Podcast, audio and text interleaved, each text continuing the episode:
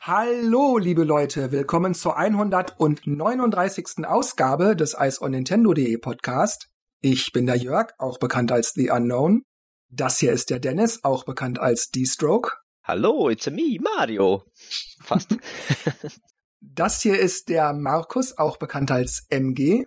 Hallo, heute falten wir mal Mario richtig zusammen. Mhm. Ja, das hast du schön gesagt. Unser erster Gast ist der Simon, der auf Ice on Nintendo als Rolf Belmont bekannt ist. Hallo Simon. Hallo, bitte fügen Sie jetzt noch einen weiteren Papierwitz ein. Und unser zweiter Gast ist der Jan, der auf iceonnintendo.de als Skippy bekannt ist. Hallo Jan. Hallo zusammen.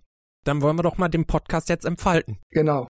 Bevor es losgeht, möchte ich kurz ankündigen, dass ihr, liebe Hörer und Hörerinnen, diese Ausgabe vielleicht nicht als reinen Audio, sondern vielleicht lieber als Videostream konsumieren solltet.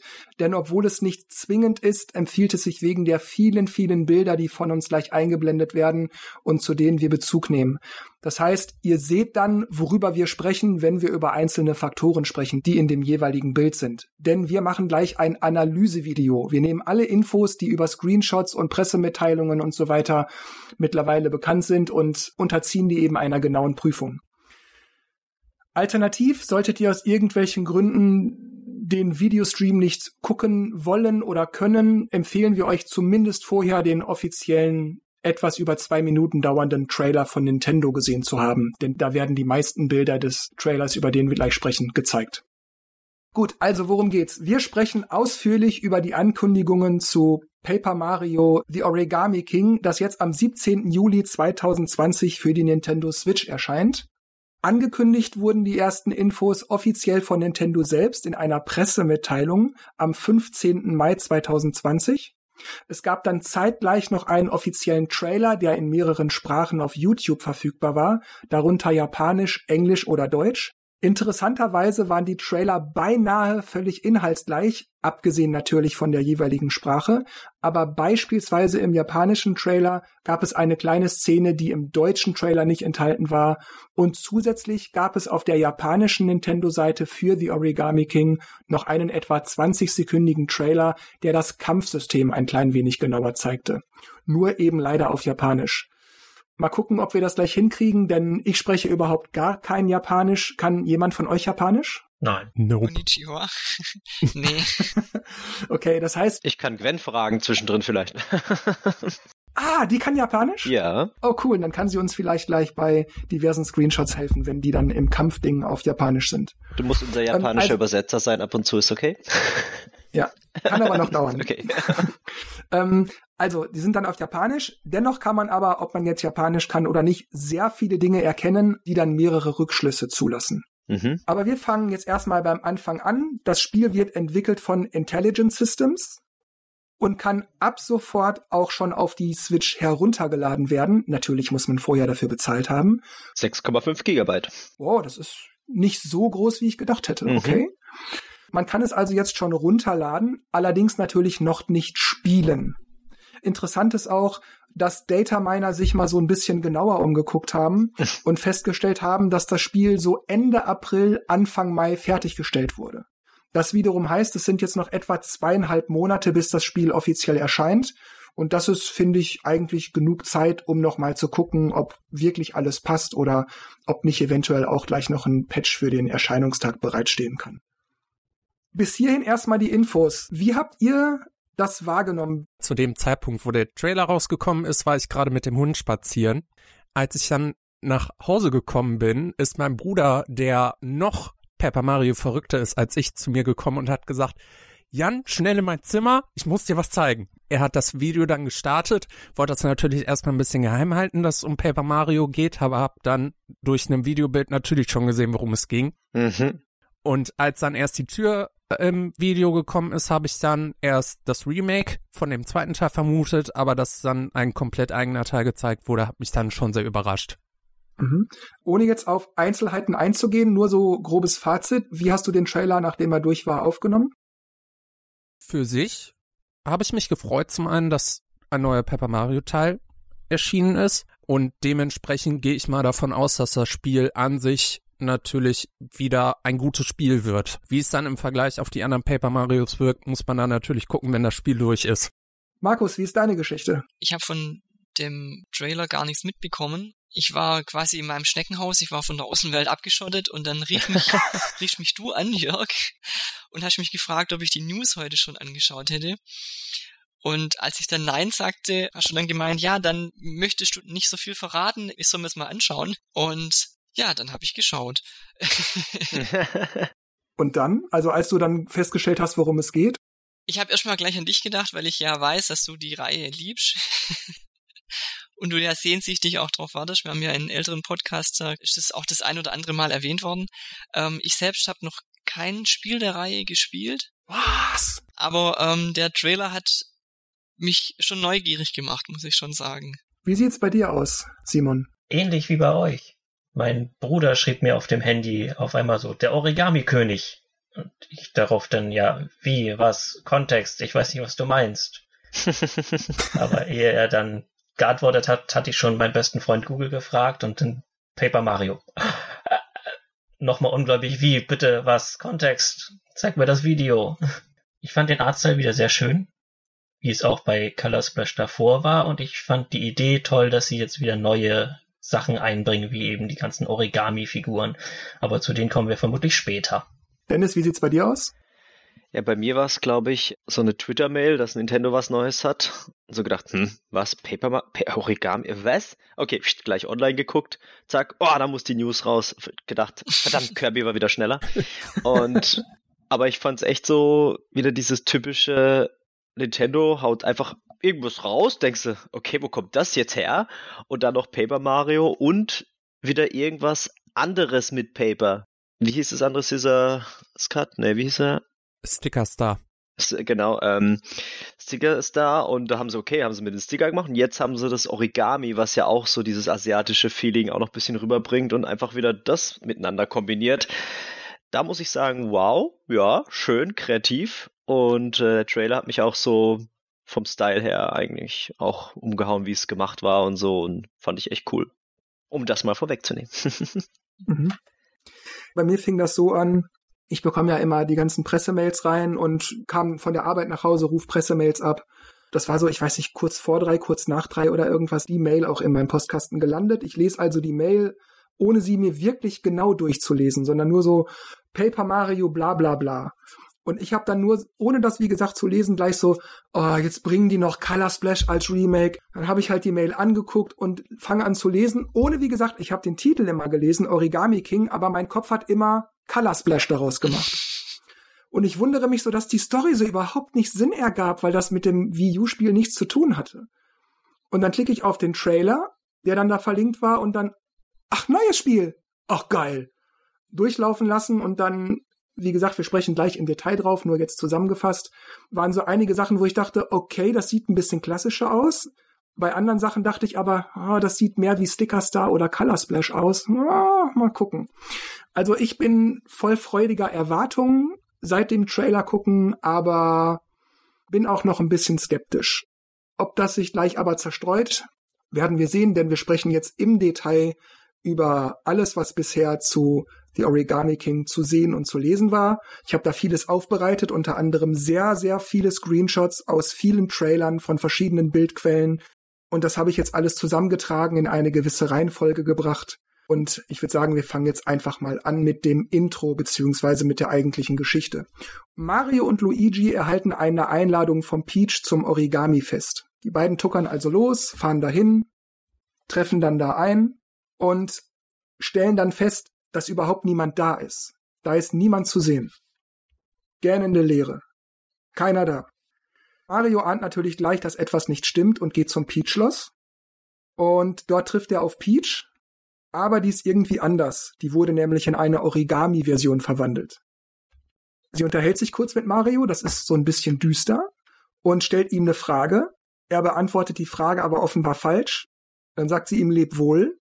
Und dann fällt er dann gibt's einen Schnitt. Es laufen zwei gefaltete Shy Guys durch das Peach-Schloss. Und aus einem der Shy Guys, aus dem Gelben wird König Olli. Das ist dann der König des Origami-Königreiches. Der will Mario und all seine Freunde falten und die Welt, also das Pilzkönigreich, in das Origami-Königreich verwandeln. Als er dies dann aber verkündet, erscheinen aus dem Nichts viele bunte Bänder und befördern das Peach-Schloss auf die Spitze eines weit entfernten Berges. Außerdem wurden viele von Bowsers Helfern zu Origami gefaltet und kämpfen nun für König Olli. Mario verbündet sich dann allerdings noch mit König Ollis jüngerer Schwester, das ist dieses kleine gelbe Wesen, die heißt Olivia. Was ich da vielleicht noch anmerken möchte ist, König Olli heißt im Original eigentlich Ori, also wie Origami. Das Warum ja man doof. das übersetzte, verstehe ich nicht so wirklich. Nee. Aber das hat wohl was damit zu tun, dass im Japanischen L und R-Laute irgendwie dasselbe sind oder ähnlich klingen oder so. Also Ori, Olli, irgendwie, anders kann ich mir das nicht erklären. Aber selbst dann hätte man ihn trotzdem Ori nennen können. Also Ja. ja, bis hierhin erstmal, wie findet ihr die Geschichte? Wie, wie seht ihr das so bis hier? Ich meine, viel wurde ja nicht gesagt. Es gab auch keine Textboxen, bis auf dieses Gespräch mit Peach. Aber wie fandet ihr so das so von der Stimmung? Wie habt ihr das wahrgenommen? Zum einen vorerst muss man anmerken, dass Mario, der faule Hund, mittlerweile immer nur mit Mario Kart ankommt, anstatt wie früher immer zu laufen. Aber äh, insgesamt fand ich es eigentlich ziemlich düster im Vergleich zu vielleicht anderen Paper Marios, was ich ganz gut finde. Es war so ein bisschen so, als wäre so dieser Origami Peach so ein Zombie mäßig. Und dann, ja, und du wirst vor mir verhalten. So, okay, was geht jetzt?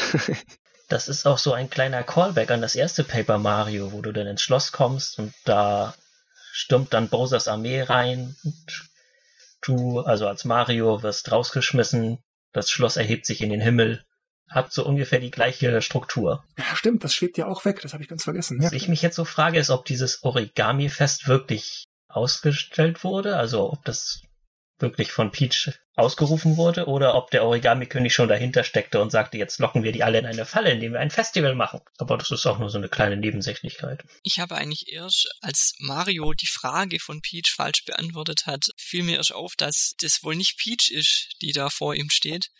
Und erst als ich den Trailer das zweite Mal angeschaut habe, habe ich gemerkt, dass Mario ja gar nicht aus Origami gefaltet ist, sondern eigentlich nur Rest vom Schloss. Ja, das ist aber auch in, in den gesamten Trailern und Bildern immer wieder zu sehen, dass einige Figuren oder Charaktere, naja, Origami-mäßig aussehen und die anderen haben diesen typischen Paper Mario-Look. Mhm. Ich finde es eigentlich, ähm, wir hatten ja ähm, in früheren Podcasts mal drüber geredet, über Innovation und ob das immer sein muss. Das ist ja hier jetzt keine Innovation, sondern das ist, also mich hat es einfach überrascht, den Stil zu ändern. Und dadurch wirkt zumindest der ganze Trailer äh, sehr erfrischend auf mich. Also ich bin mal gespannt, was sie sich da haben einfallen lassen am, am Gameplay. Meinst du mit Stil jetzt Origami? Oder meinst du mehr so, dass es ein bisschen düsterer gemacht ist? Nee, einfach, dass diese Falltechnik einfach als großes Feature quasi reingekommen ist und, und einfach Änderungen zwangsläufig mit sich bringt. Ja, wobei die Frage ist, ob dieses Origami eher ein Look für diverse Dinge im Spiel ist oder ob man da wirklich auch Sachen faltet. Also du sagst ja, du kennst die alten Paper Marios nicht, aber es ist ja bei einigen Paper Mario Spielen der Fall, dass da in einer Landschaft ein Bach ist und du musst da eine Brücke da reinbauen, damit du dann halt über die Brücke von der einen auf die andere Seite über den Bach kommst. Beispielsweise. Also ob man dann jetzt aus einem Haus ein Boot faltet oder so, das müssen wir dann noch sehen. Das war jetzt in den Bildern, die ich fand, nirgends zu erkennen. Ich glaube, es ist auch ein einfacher visueller Effekt zu sagen, was ist denn jetzt noch in Ordnung und was ist schon übernommen worden, beziehungsweise wer steht auf deiner Seite und wer auf der Seite des Gegners. Ja, kann man so sehen. Zum einen finde ich es interessant, dass die Spiele seit Zickerstar an der Linie festhalten, dass Luigi nur noch in Cards gezeigt wird und nicht als eigenständige Person. Dann fand ich sehr interessant, dass die Textbox als Origami Peach gesprochen hat. An den Ecken quasi unter der Textbox eingelegt gewesen ist. Ah, stimmt. Wenn man sich dann zum Beispiel die Vorgängerteile vergleichen anguckt, dann ist das einfach Layer über Layer oder beziehungsweise Papier über Papier, aber hier ist es tatsächlich etwas eingefalteter. Ja, man sieht sogar in der Textbox, also die weiße Fläche, wo der Text steht, sieht man noch die Falz von den Knicken. Genau. Könnte vielleicht ein Hinweis sein. Ich weiß nicht, soll ich schon vorgreifen, dass man bei Olivia, als sie gesprochen hat, das nicht gesehen hat? Ah, so, du meinst, sie ist zwar so ein Origami-Wesen, aber sie ist eine der Guten. Genau, beziehungsweise bei ihr hat man das nicht gesehen und deswegen vielleicht macht da auch schon das Spiel einen Unterschied von wegen, okay, das ist gut, das ist böse oder das ist ein Zeichen für gut, das ist ein Zeichen für böse. Mhm. Weiß man ja nicht. Freier Wille und kontrolliert. Mhm. Oder so, könnte auch sein. Aber ansonsten schließe ich mich eigentlich dem an, was schon hier gesagt wurde. Oder kann ich mich dem anschließen? Es ist eine Anspielung an den ersten Teil und vielleicht auch an ein, zwei andere Teile, die das dann ja auch umgesetzt haben, dass Mario ins Schloss kommt, Peach empfängt und dann direkt wieder aus dem Schloss rausgeschmissen wird.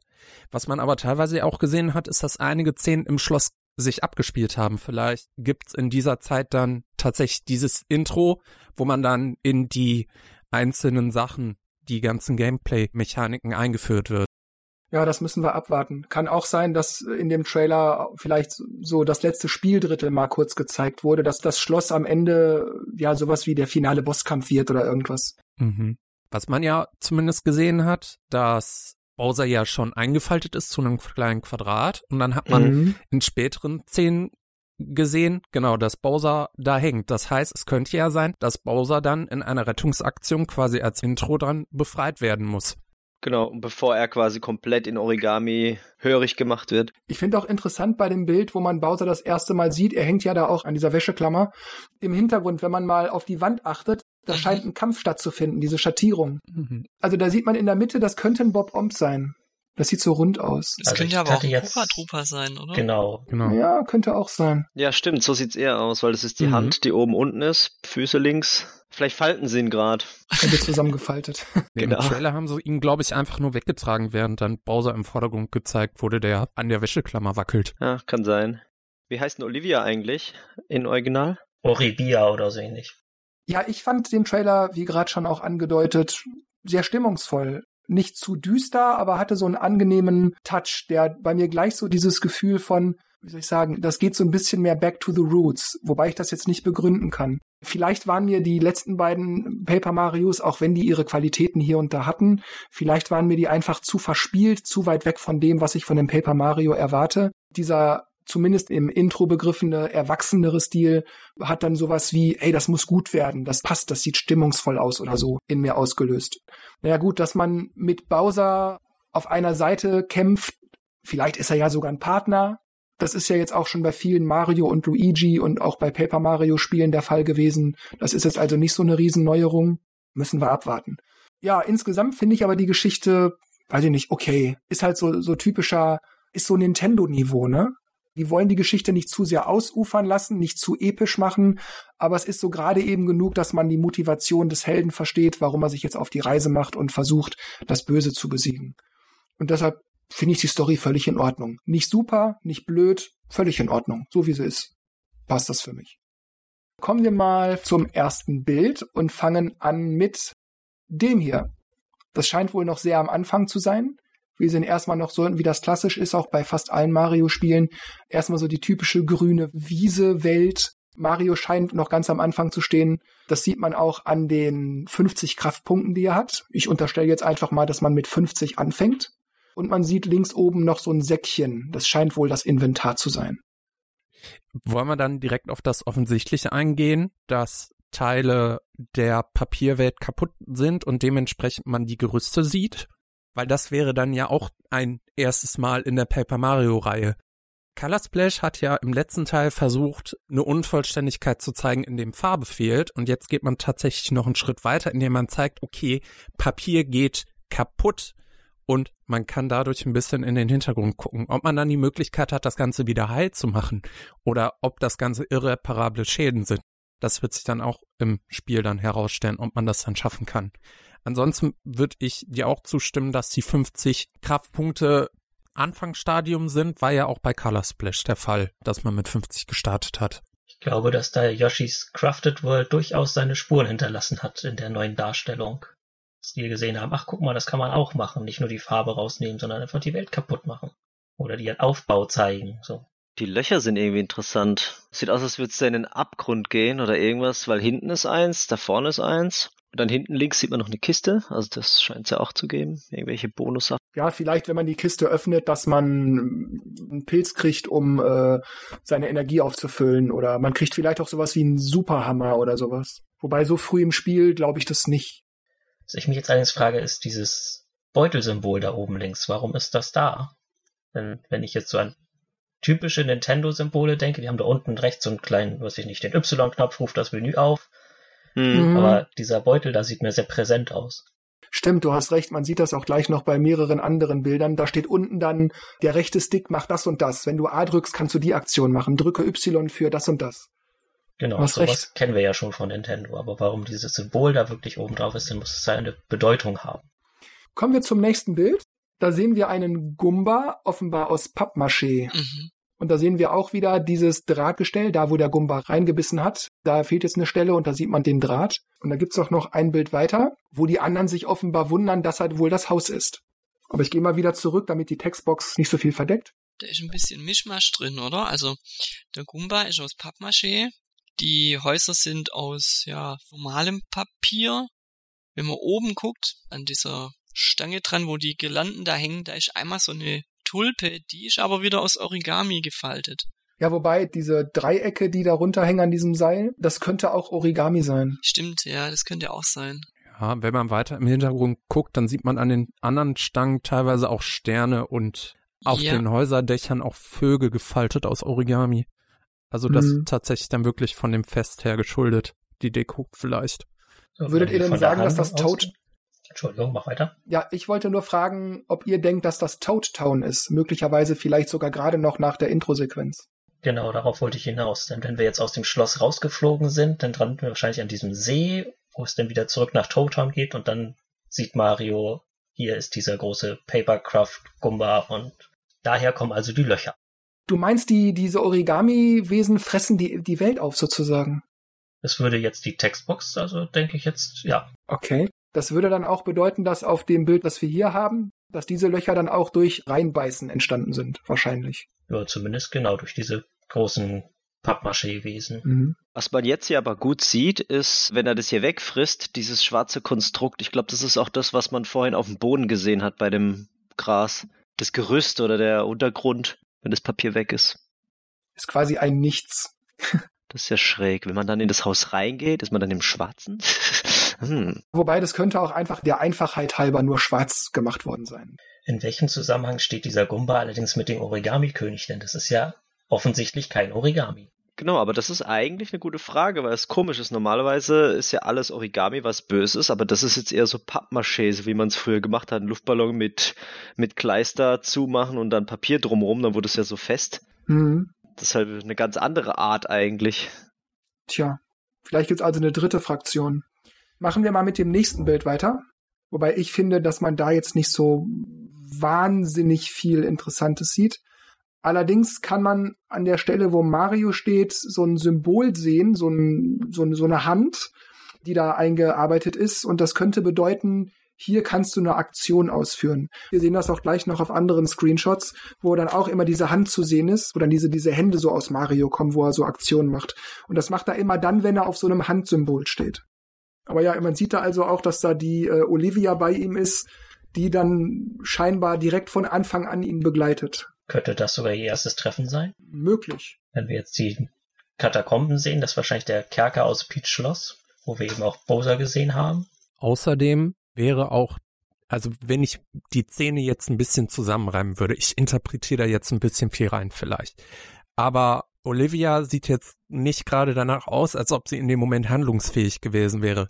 Deswegen sieht das, also für mich sieht das nach dem ersten Begegnen zwischen ihr und Mario aus und wäre auch wieder eine Anlehnung an die Vorgängerteile, wo du die Begleiter aus den Spielen Kersti und Fabian auch aus einer zwicklichen Situation befreien musstest. Ja, könnte alles sein.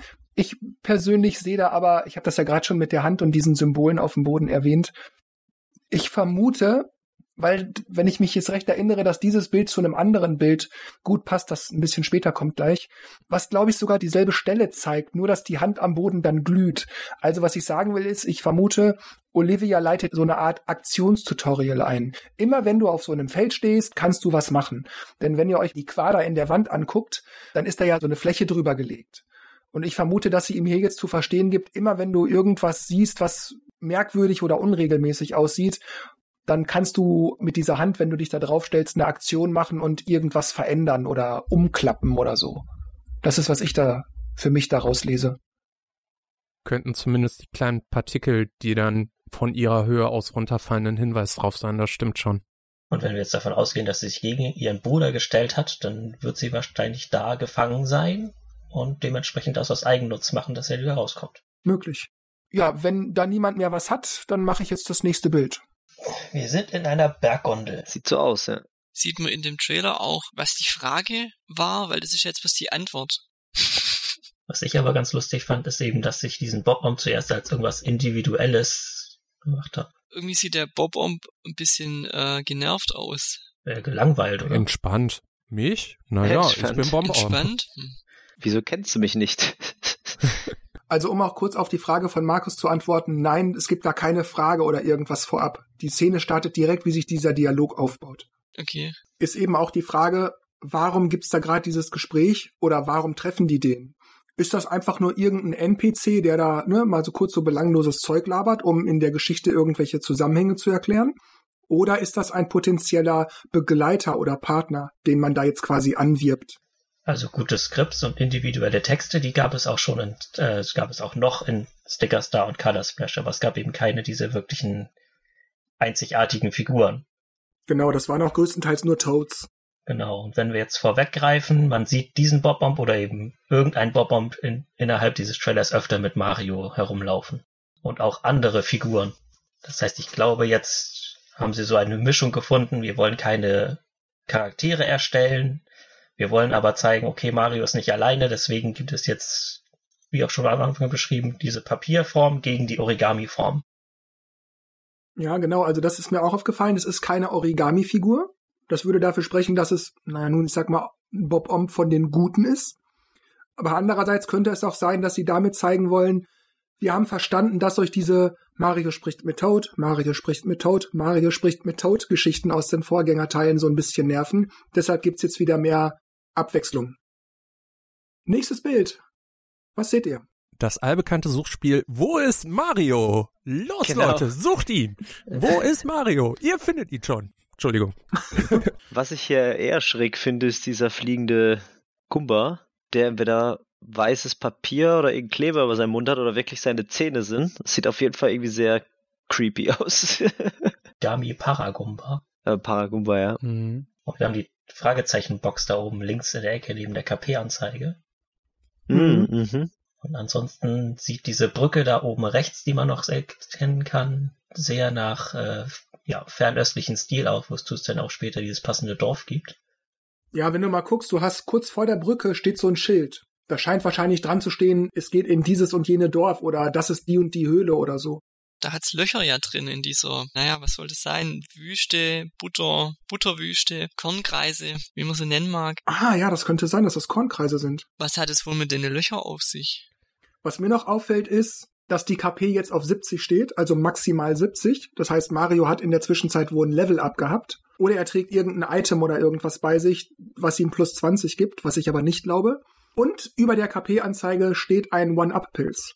Ich find's interessant, dass der One-Up-Pilz nicht im selben Design ist wie die normalen Paper-Figuren. Also, dass er wie Mario oder die anderen ungefalteten Figuren keine Umrandung hat in dem Sinne.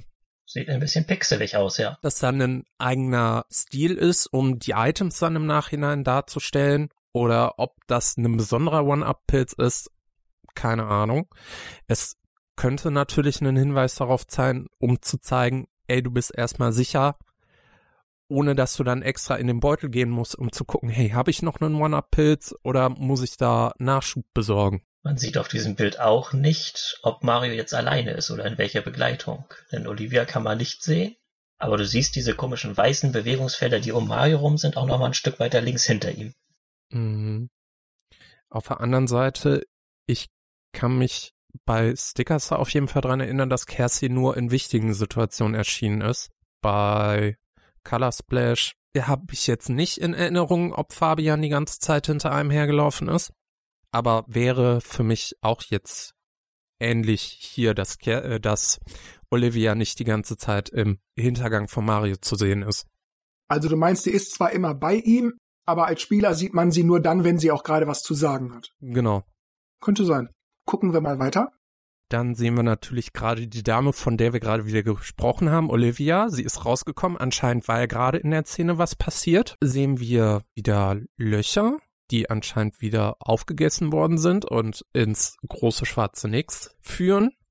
Ansonsten sehe ich noch ein paar Höhleneingänge und was neben der großen Wiese, die man sehr schön mittig sehen kann auf dem Bild, sieht man noch auf der rechten Seite eine Treppe nach unten führen, die anscheinend zu einer kleinen Siedlung führt. Ich würde zumindest die kleinen Fenster und Einkerbung und die Tür, die dann ganz rechts, eine Röhre kann man da sehen. Ah, das ist das. Ah, da guck mal, das ist so ein Fahnenmast. Guck mal, das ist ein Fahnenmast. ah, das ist cool mit dem Fahnenmast. Und den äh, Gumba bei dem ähm, Zaun, ja, den sieht man da auch ganz gut. Also, soweit ich sehe, sind die drei Gumbas, die wir sehen, alle Origami, aber der Cooper vor dem Schild da ist ganz normal Papier. Mhm.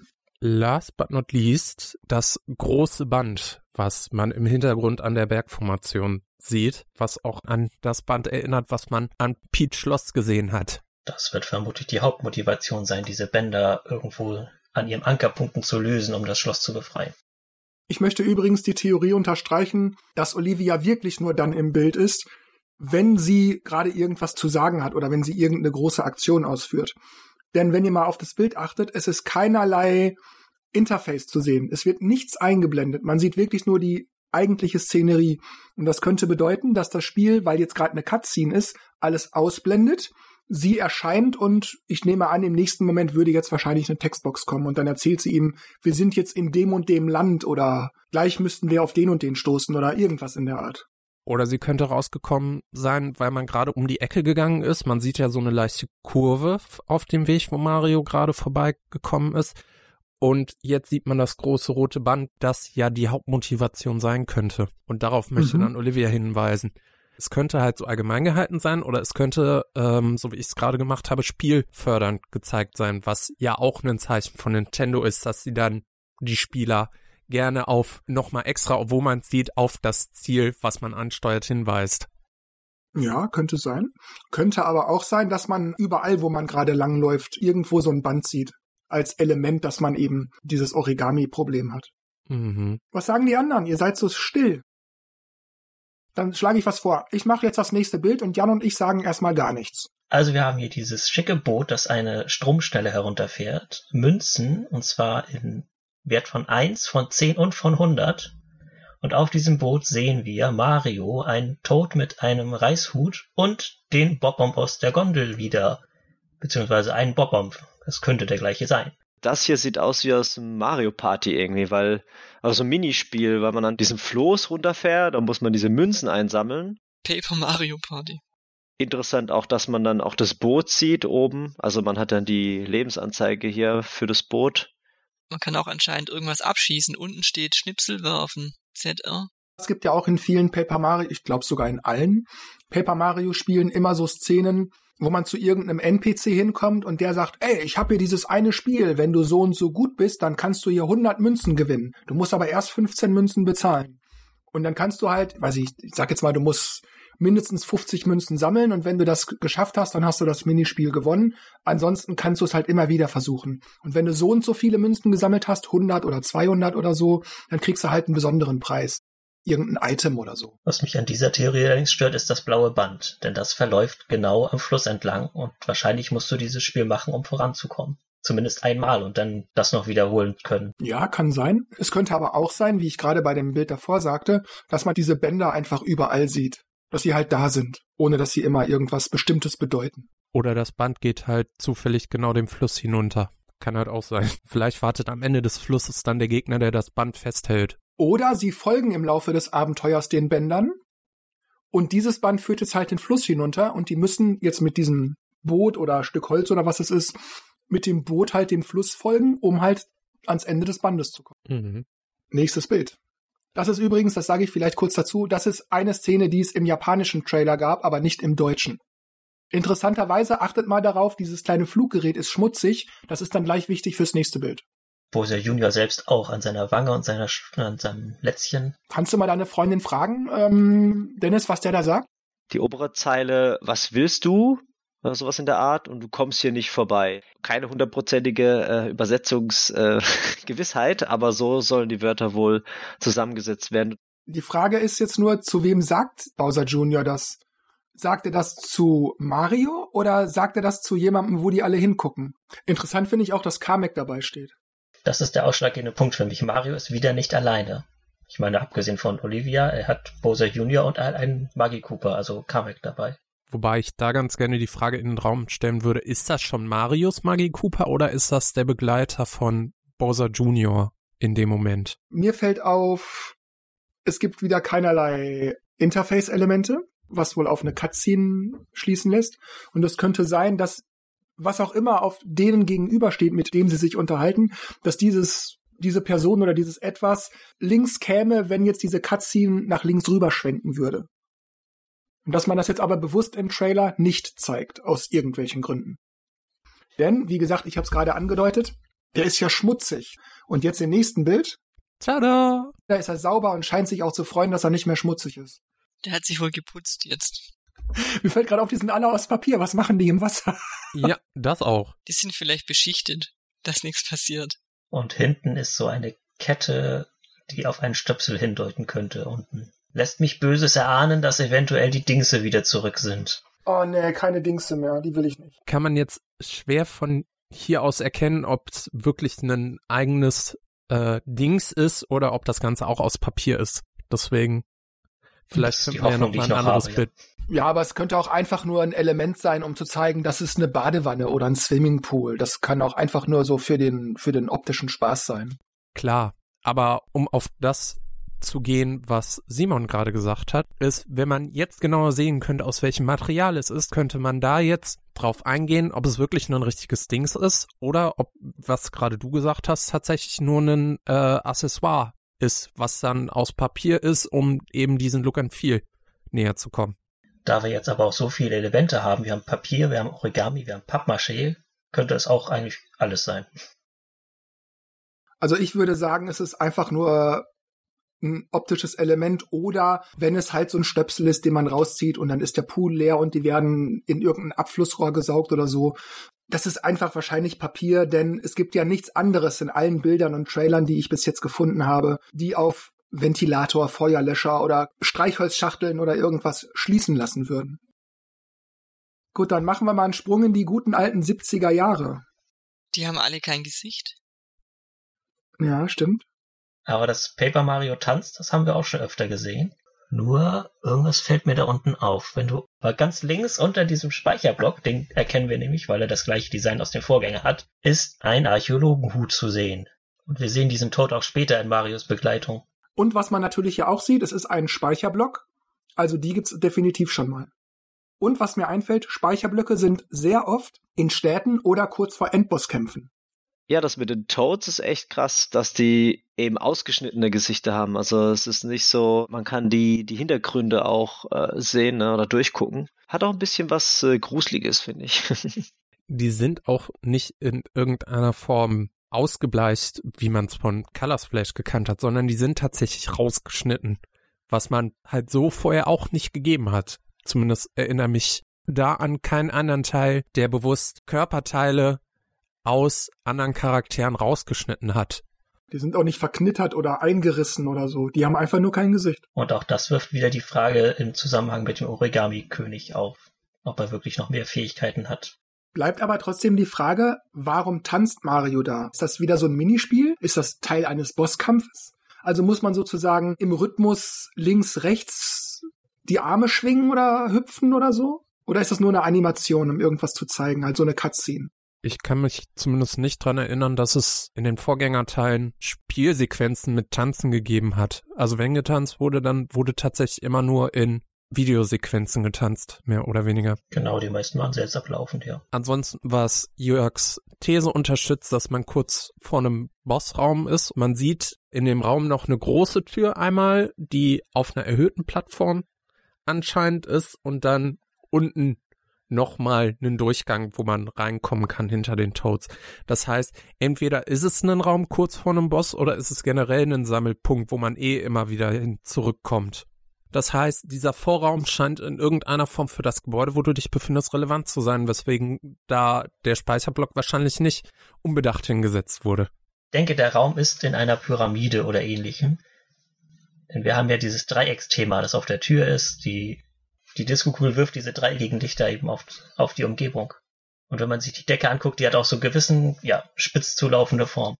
Wenn ich zumindest an die klassische Disco-Kugel denke, dann denke ich erst immer an Quadrate in Spiegelform anstatt an Dreiecke. Deswegen könnte vielleicht ein Hinweis sein. Was seht ihr hier? Da ist er ja wieder, unser Archäologentod. Mit Schaufel. Und ich zoome ihn mal ein bisschen ran, weil das Bild auch sehr dunkel ist. Das ist auch ein Tod, oder? Das ist ein Tod. Ja, du siehst ja oben noch dieses Weiße vom Pilzkopf und darunter so einen gelben Flecken und darüber halt diesen Hut. Das scheint also dieser, dieser Typ zu sein, den wir im Bild davor gesehen haben. Und was man hier auch sieht, im Hintergrund rechts ist hier diese, so eine Hieroglyphe. Also wir könnten tatsächlich in einer Pyramide sein. Auch hier wieder dieses Dreiecksthema. Und diese Hieroglyphen, die hatten wir auch schon in Stickers da. Da sind sogar Gegner draus gesprungen, soweit ich mich erinnere. Ja, ich glaube, du hast recht. Mhm. Und wir sehen den Schatten eines Toads, der kein Gesicht hat, wie auch im Bild davor. Hier, wenn man den Pfad anguckt, der vom Vordergrund in den Hintergrund geht, ah, das könnte wahrscheinlich bedeuten, da kannst du nicht dran vorbeilaufen, du musst irgendeine Fähigkeit haben, dass du da drüber kommst. Wie beispielsweise in Paper Mario 2, wo man sich in diesen Papierflieger verwandelt, um halt größere Strecken zurückzulegen oder so, weil ohne diese Fähigkeit kommt man ja dann nicht in spätere Bereiche des Spiels. Aber wenn ich jetzt an Mario denke, er kann doch einfach links über diese kleine Mauer rüberhüpfen. Ist nur die Frage, ob der Toad das auch schafft. Nächstes Bild. Hier sind wir in, weiß nicht, in der violetten Wüste oder so. Könnte das sein? Violette Wüste, Wüste bei Nacht, Wüste bei Dunkelheit auf jeden Fall. Weil man sieht einen Mond, der aber untypischerweise schwarz ist diesmal. Ja, man sieht auch hier im Hintergrund diese Säule. Das könnte vielleicht der Level sein, den wir in den Bildern davor gesehen haben. Dass das der Bereich ist, zu dem wir jetzt durch die Wüste hingehen müssen, um dann da eben Disco Fox zu tanzen oder so. Hm. Man sieht wieder ein Band, diesmal in Gelb, was entweder endet oder hinter der Bergformation, die man im Hintergrund sieht, verschwindet. Stimmt. Das sieht man nicht so genau, ne? Könnte hinten dran verschwinden. Ansonsten sieht man noch Mario, der in einem neuen Gefährt unterwegs ist und gerade versucht, in irgendeiner Form durch die Wüste zu schiffen. Tatsächlich. Ey, Ich glaube, das ist einer von diesen Schuhen, die man aus Super Mario 3 kennt. Diese Hüpfschuhe. Ja, nee, mein Satz sollte auch in die Wortspielrichtung gehen, weil man ja meistens dann, wenn man von Kamelen redet, zum Beispiel als Wü Wüstenschiffe, ich erkläre einen Witz, ich lass mal. Wir sehen auf jeden Fall einen Gegner. Ein Poki. Ich find's auch lustig, dass die Sicht so weit ist. Unten links sehen wir noch so einen, so einen hellen Fleck. Also das letzte Mal, wo man sowas gesehen hat, zumindest was, woran ich mich erinnere, war The Wind Waker, Legend of Zelda, wo dann Schätze vergraben waren oder Schätze unter der See gewesen sind. Nächstes Bild. Das ist eine Szene, die tatsächlich im Trailer ungefähr in der Mitte kommt und dann kommt gegen Ende noch mal eine Szene, die daran anzuschließen scheint. Auch das scheint wieder Cutscene zu sein, weil man sieht keinerlei Anzeigeelemente. Ja, das sieht aus wie Papierflieger, die entweder irgendwo hinfliegen oder, das wird dann später im Trailer durch die anderen Bilder noch sichtbar, die ich gleich zeige, etwas angreifen, die offenbar im, naja, im Angriffsmodus sind. Sieht nach einer Angriffsformation aus. Vor allem sind diese Papierflieger vorne, ich würde sagen, verstärkt mit Alufolie oder sowas. Also irgendwas Mhm. glänzendes, metallisches, Könnte Sie haben ja das sodass Schiff sie ja dann leichter durch Papier stoßen oder Ja. so. Und ich weiß nicht, ob es ein Klischee ist, aber ich muss jetzt an den Ritter Valkyren denken. Ja, das sieht echt äh, bedrohlich aus. Gucken wir uns mal das hier an. Speicherblock, hinten rechts. Und eine Feuerfontäne. Was man hier jetzt an dem Bild nicht sieht, das muss ich fairerweise dazu sagen, dieses große orangige Gebilde, was man hier so sieht, das rollt auf Mario zu, an der Wand entlang. Und wenn ihr mal guckt, es sind in diesem Ding sind so Vertiefungen drin, und ich vermute, dass während das Ding auf dich zurollt, dass man sich so an die entsprechenden Stellen, Positionieren. dass das Ding halt mit seiner Öffnung über Mario geht, damit man nicht plattgewalzt wird. Ist clever, da musst du aber die Kamera drehen, vermutlich, weil so wird's schwierig von der Perspektive, glaube ich. Wenn man sie drehen kann, ja, aber könnte sein, dass man sie drehen kann. Was ich mich jetzt frage, ist, ob man diesen Weg nach unten laufen muss oder nach oben. Ich würde sagen, wahrscheinlich zum Speicherpunkt hin. Denn, denn das Ding rollt ja auf dich zu, von da, wo Mario jetzt steht. Und das würde bedeuten, wenn es mit dir in dieselbe Richtung rollt, dann könnte es dir ja egal sein, dann bleibst du einfach hinter dem Ding. Wenn es schneller rollt, als du rennen kannst, dann ist es schon eine Gefahr. Aber das wird spannend, das aus der Sicht dann zu timen, dass es passt, aber ja, cool. Die Frage ist, ob mehrere runterkommen oder ob nur eins durchgeht. Hm. Mich erinnert das gerade an eine Mechanik, die man in Color Splash, glaube ich, sehr häufig gesehen hat, dass wenn du ein großes Hindernis, dem du dann ausweichen musstest, hattest, dass du, wenn du dem Hindernis in dem Moment nicht richtig ausgewichen bist, dass du dann automatisch tot gewesen bist und du an den letzten Speicherpunkt zurückgesetzt wurdest. Ach, du meinst diese Kettenhund-Geschichte. Zum Beispiel. Wir sehen an dieser Stelle auch kein Interface. Aber was mir jetzt gerade auffällt, das haben wir in der Wüste auch nicht gesehen. Also ich glaube mal, es wird nur eingeblendet, wenn du es wirklich brauchst. Oder es gibt doch auch, war das bei allen Paper Marios? Ich weiß gerade gar nicht, bei einigen zumindest, dass das meiste ausgeblendet ist, aber wenn du dich eine Sekunde nicht bewegst, ploppen die Sachen auf. Deswegen, also darauf würde ich jetzt nicht auf eine Cutscene schließen, wie wir es vorher bei den Gesprächen gemacht haben. Könnte aber auch sein, dass es erstmal die Cutscene ist, die dir zeigt, okay, hier passiert jetzt was. Und kurz danach blenden sich die Sachen wieder ein. Du kannst Mario dann ab sofort steuern und musst dich dann jetzt darauf einstellen, irgendwie zu agieren. Mhm. Und wir haben im Trailer gesehen, dass sich das Ding bewegt, oder? Ja, das hat sich bewegt. Auf Mario zu. Außerdem korrigiert mich, wenn ich da jetzt falsch liege, aber wenn ich jetzt die Szenen des Trailers so mich dran zurückerinnere, dann hat man jedes Mal, wenn das Interface zu sehen gewesen ist, man, hat man Mario in Bewegung gesehen. Das heißt, wie zum Beispiel in Legende von Ionentor, dass sobald man sich wieder in Bewegung setzt, das Interface wieder verschwindet, was nach kurzer Pause erschienen ist. Das hat man da nicht. Okay, ja, ich glaube, du hast recht. Du meinst, es ist dann hier halt einfach anders es ist ja relativ einfach gehalten, was man gesehen hat. Und man hat die Münzanzeige zum Beispiel auch nicht jedes Mal gesehen. Das heißt, es sind auf jeden Fall die Kraftpunkte und das Beutel-Icon immer zu sehen. Aber andere Sachen, wie zum Beispiel die Münzanzeige, blenden dann aus und wieder ein, je nachdem, wann es gebraucht wird. Ja, das Interessante bei der Münzanzeige ist, die habe ich, ich glaube, nur einmal bei dieser Bootsache gesehen und ansonsten aber ausschließlich nur in den Kampfszenen. Ansonsten erinnere ich mich nicht, die irgendwo sonst gesehen zu haben. Das ist richtig. Also kommen wir zum nächsten Bild und jetzt sieht man nämlich auch, Mario steht auf diesem Handsymbol und führt mit diesen Origami-Händen, was auch immer das ist, eine Aktion aus. Er scheint einen Baum nach vorne weg zu fällen. Hm. Das sehen wir auch gleich noch in einem anderen Bild. Das ist die Szene, die ich gerade meinte. Da steht er auf der Hand, die Hände kommen aus ihm raus oder hier auch, er steht auf der Hand, die Hände kommen aus ihm raus und dann zieht er das runter. Das ist schon cool. Mhm. Und deshalb vermute ich, was ich gerade zu Anfang sagte, diese Hand ist wohl so ein Aktionssymbol. Und beispielsweise mit der Aktion, die man dann, je nachdem, wo man gerade ist, macht, kann man sich wahrscheinlich den Weg irgendwie frei machen, dass man weiterlaufen kann. Und da gibt's bestimmt wieder jede Menge. Ja. Sehr schöner Effekt mit den Sternen und die unterschiedlichen Materialien. Aha. Mhm. Mhm. Aber bei dem Baum sehen wir, du brauchst den, um über die Schlucht zu kommen. Bei dem nächsten haben wir ja gesehen, da war ja Olivia in dieser Wand. Genau. Und bei dem dritten in der Stadt sehen wir auch, wie er zieht, aber ich weiß nicht, was ihm das bringen sollte. Das können wir jetzt hier nicht ausmachen, leider. Wir sehen halt nur, dass es dann runterhängt. Ja, das ist eine seltsame Szene, weil man außer dieser Einstellung für ein, zwei Sekunden wirklich nichts anderes sieht. Man sieht nur das, ohne irgendeine Bewegung. Und das kann ich nicht zuordnen. Es sieht aber wohl so aus wie so ein Weltenhub, wo ich dann halt in Welt 1, 3, 4, 5 oder so springen kann, wenn ich das möchte. Und ich glaube, diese Warp-Röhren geben die Farbe der Bänder an. Wir haben das rote Band, das blaue Band haben wir schon gesehen, das gelbe haben wir auch schon gesehen in der Wüste. Stimmt, das könnte sein. grün und lila und das sechste, also die sechste Röhre könnte dann zum Schloss führen. Die Frage ist auch, was da vorne dran steht, aber das ist eher so Kauderwelsch, ne? Hm, kann man nicht lesen. Ja. Die Frage ist auch, ob du diese Röhren dann erst benutzen kannst, wenn du die Bänder gelöst hast. Vielleicht sind es die Zugänge zu den einzelnen Welten, ja, oder so. Oder Abschnitte. Könnte auf jeden Fall ein Hinweis sein, dass es tatsächlich zu den Welten gehört, weil die Röhren 1 bis 5 sind um Röhre 6. Und Röhre 6 ist hier grau, alle anderen sind farbig und du hast kein graues Band gesehen.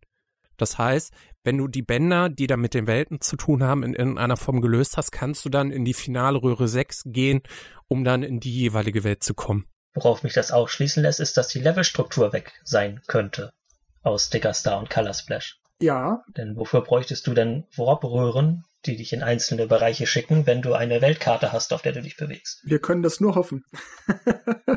Ja, ich fand die Weltkarte an sich gar nicht so schlecht. Ja, so als Orientierungspunkt, okay, aber ich fand es schon cooler, ähnlich wie eben in Paper Mario 2, dass man halt so über den Untergrund, ah, da komme ich jetzt noch nicht vorbei und später hat man aber irgendein Item oder irgendeine Fähigkeit und dann konnte man diese schwierige Passage, die bisher nicht möglich war zu nehmen, dann eben passieren. Ich fand den Grundgedanken bei Color Splash mit der Karte gar nicht mal so schlecht. Also, dass du dann wirklich diese Karte hast und dass durch die Farbsterne dann einzelne Bereiche neu aufgeschlagen worden sind, wo du noch nicht wusstest, okay, muss ich, kann ich da jetzt schon was machen? Muss ich da schon hin? Und ähnliches. Die Grundidee dahinter war nicht schlecht. Ähm, wie sie es in Stickersa gemacht haben, dass sie dann davor nochmal extra die Zahl geschrieben haben, das fand ich dann wieder doof.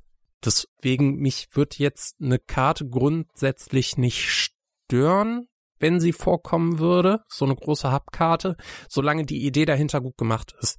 Bei Color Splash kann man noch ein bisschen weitergehen, wo es dann langsam Richtung Ende zugegangen ist. Vielleicht durch die Tatsache, dass dann hinterher eh alles aufgelöst worden ist, aber da fand ich dann hinterher die Kartenidee zu wenig durchdacht als das, was dann am Anfang passiert ist. Daran kann ich mich schon gar nicht mehr erinnern. ist krass, ja. ist schon so lange her wieder. Ja. Zeit für ein Remake. ich glaube, ich habe einen gewissen Sunshine-Vibe. Denn wenn man sich die Bodentextur ansieht, das sieht aus wie eine große Sonne, also eine Insignie der Sonne. Ey, du hast recht. Das sieht aus wie eine Insignie. Ja. Auch wieder so ein kleiner Callback. Wobei das auch einfach nur eine stilisierte Sonne sein kann, ohne dass man jetzt das mit Sunshine beabsichtigt hatte gucken wir uns das nächste an. Wir sind jetzt hier im Wasser oder am Wasser. Mario steht im Hintergrund, kann man das sehen, auf einem Steg. Zielt er damit einer Zwille auf den Cheep Cheep? Das ist eine Angel, glaube ich. Ich glaube, der angelt, oder? Aber sie poppt durch ihn selbst durch, also. Die Angel, die geht durch seine Stirn durch. Ja, könnte auch sein. Clipping-Fehler. Nintendo, daran müsst ihr noch arbeiten. Entweder Clipping oder es ist einfach so die Perspektive halt. So. War der Fisch wirklich so groß oder ist es so, ah, ich habe ihn jetzt gefangen, großer Zoom und dann wieder. Der wurde so rausgezogen. Ich glaube, der ist so groß, ja. Mhm. Ja, da ist noch ein Schatten vom kleinen Cheap Cheap oder ist es soll das der sein? Weiß nicht. Bei ja, da sind noch zwei weitere. Oder zwei, stimmt, ja. Bei Angelspielen wird ja immer gerne dann durch Schatten dann signalisiert, mhm. dass da ein Fisch im Wasser ist. Was da drin ist, ja. Genau, ich finde das schon komisch, dass da nur der Schatten gezeigt wird und nicht dann der Fisch an sich. Aber wie gesagt, wird generell bei Angelszenarien dann schon mal ganz gerne gemacht, dass nur der Schatten dann gezeigt wird. Ja, aber ansonsten sieht man da nicht viel. Ne? Mario ja, scheint zu angeln und zieht ein Cheap Cheap raus. Nächstes Bild. Das ist ein sehr kleines Bild von der japanischen Homepage zu Origami King. Mhm. Das musste ich also heranzoomen, vergrößern, dass man das zumindest einigermaßen gut erkennt. Deshalb sieht das ein bisschen sehr pixelig aus. Aber das ist das Bild. Bitteschön. Sieht aus wie so ein Maharaja Casino. Die Palmen sehen cool aus. Aufgerolltes Papier und dann einfach in die Länge gezogen. Diese goldenen Säulen am Eingang. Aber ich kann das gelbe Band nicht erkennen. Also irgendwo, es müsste irgendwo anders sein. Also nicht direkt dort an dem Tor. Das sind Sniffets, oder? Ja, das sind Sniffets. Das sieht man hier im nächsten Bild. Das ist dann wieder aus dem Trailer.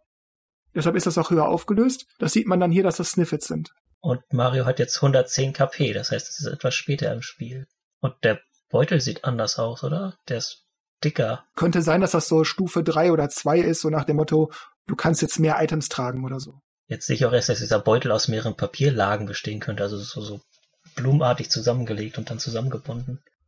Ja, ansonsten, das sieht aus wie ein, wobei gar nicht mal unbedingt Casino. Wenn man mal jetzt im Hintergrund rechts guckt, da ist ja eine Note. Das könnte vielleicht so eine Karaoke-Bar sein. Hey, ist das vielleicht der Raum, wo getanzt wird, den wir gerade hatten? Glaube ich nicht. Wir haben hier ja nur Sniffles rumstehen und keine gesichtslosen Toads.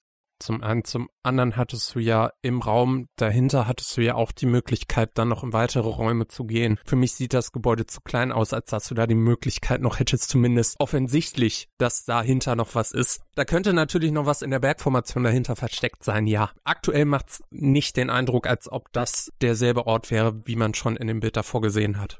Also ich stimme dir in dem Punkt zu, dass es dann vermutlich nicht in diesem kleinen Gebäude wäre, aber ich bleibe zumindest dabei, dass es einen starken Bezug zu dieser Tanzszene gibt, die wir gerade hatten, dass es vielleicht dann dieser Toad-Turm, der im Hintergrund bei dem anderen Bild war, sein könnte oder so und dass in dieser Stadt offenbar gerne getanzt oder gesungen wird oder irgendwas mit Musik gemacht wird. Sie haben ein aktives Nachtleben, würde ich mal sagen. Mhm. Wir haben die Wüste ja auch bisher nur bei Nacht gesehen.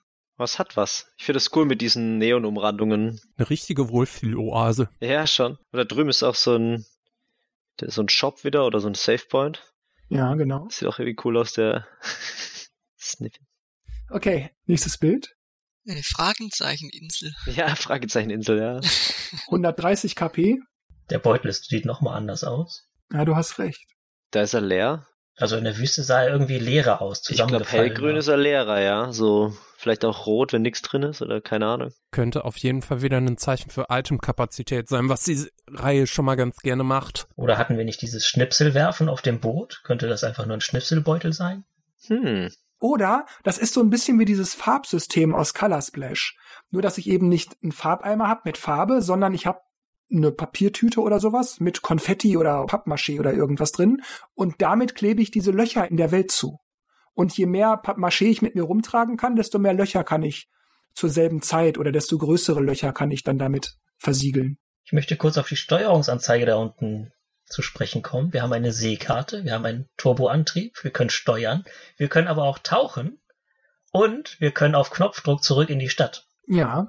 Ich vermute auch, ja gut, das würde dann vielleicht gegen diese Warp-Geschichte, die wir gerade mit den sechs Röhren hatten, sprechen. Aber möglicherweise dient dieses Schiff als so eine Art Fortbewegungsmittel zwischen den Welten oder so. Also wenn wir eine Seekarte haben, müssen wir uns ja auch irgendwie, ja, übers Meer bewegen und irgendwo hinkommen sollen. Ja, für eine kurze Sequenz wäre eine Seekarte ja Quatsch. Und eine Steuerung des Schiffes wäre dann auch Blödsinn. Offenbar soll man ja irgendwas entdecken können. Oder suchen müssen. Das heißt, wie bei der Wüste hast du auf jeden Fall ein weiträumiges Gebiet, was du untersuchen kannst.